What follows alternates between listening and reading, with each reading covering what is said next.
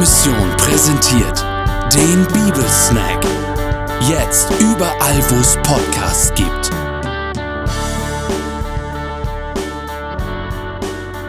Ich war mit einer Gruppe junger Erwachsene eine Woche lang mit Kanus in Schweden unterwegs.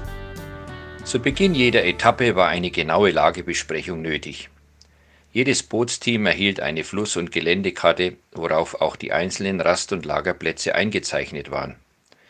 Bei dem Gewirr an Flussläufen und Seen war das absolut notwendig. Sonst hätte die Gefahr bestanden, an den jeweiligen Zielen vorbeizutreiben. Was für eine Kanutour gilt, gilt auch für unser Leben als Christen. Der Hebräerbrief ermutigt die Gemeinden und uns, auf die Geländekarte zu achten und zu hören. Das ist das lebendige Wort Gottes, die Bibel. Darum sollen wir desto mehr achten auf das Wort, das wir hören, damit wir nicht am Ziel vorbeitreiben. Der Verfasser denkt dabei in zwei Richtungen.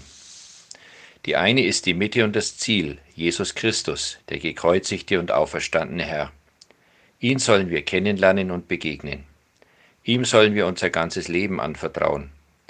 Der ganze Plan Gottes mit seinen Menschen zielt auf diesen Höhepunkt, nachdem Gott vorher und auf vielerlei Weise geredet hat. Gott hat durch Jesus sein Gesicht gezeigt, sein Herz geöffnet und sie und mich eingeladen. Das Wort wurde Fleisch und wohnte unter uns. Wörtlich heißt es hier sogar, zeltete unter uns. So nah ist uns der heilige, lebendige Gott durch Jesus gekommen. Er will Gemeinschaft mit uns. Halten wir unser Leben mit allen kleinen und großen Sorgen ihm hin. Reden wir mit ihm. Die Bibel nennt das Gebet. Wir dürfen ihn ganz einfach bitten, in unser Leben zu kommen. Das ist der Anfang, zu dem ich Sie herzlich einlade. Die andere Stoßrichtung betont, wie sehr sich das neue Leben mit Jesus Christus entfalten kann. Damals wie heute erleben wir täglich Herausforderungen.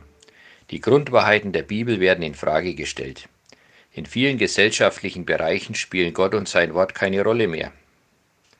Auch Christen stehen in der Gefahr, sich vom Zeitgeist und was man so glaubt, denkt und tut bestimmen zu lassen.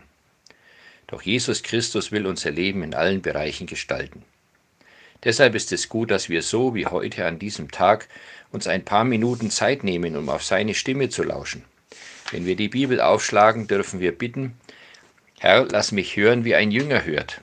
Öffne du mir meine Ohren, meine Augen und mein Herz. Ein Jünger ist ein Lehrling, ein Auszubildender. Ein Azubi schaut seinem Meister über die Schulter. Er lernt durch Nachmachen. Wir hören und sehen in der Bibel, wie Jesus Menschen liebevoll begegnet wie er betet, wie er mit Sorgen umgeht, wie er Kinder segnet, wie er Menschen bevollmächtigt und begabt. Entdecken und nachmachen heißt dann die Devise.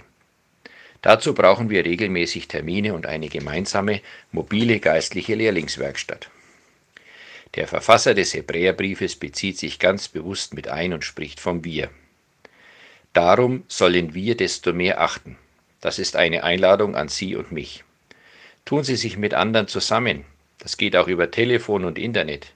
Tauschen Sie sich aus über das gehörte Bibelwort und fragen Sie am Ende, was ist jetzt unser nächster Schritt? Was haben wir zu tun? Was wollen wir davon in den nächsten Tagen umsetzen? Jesus sagt in der Bergpredigt, wer diese meine Rede hört und tut sie, der gleicht einem klugen Mann, der sein Haus auf Fels baute. Matthäus Evangelium Kapitel 7 Vers 24. Und dann können Sie entdecken, wie Freude aufkommt, wenn Sie sich beim nächsten Treffen im Bibelkreis oder Hauskreis berichten, was Sie erlebt haben.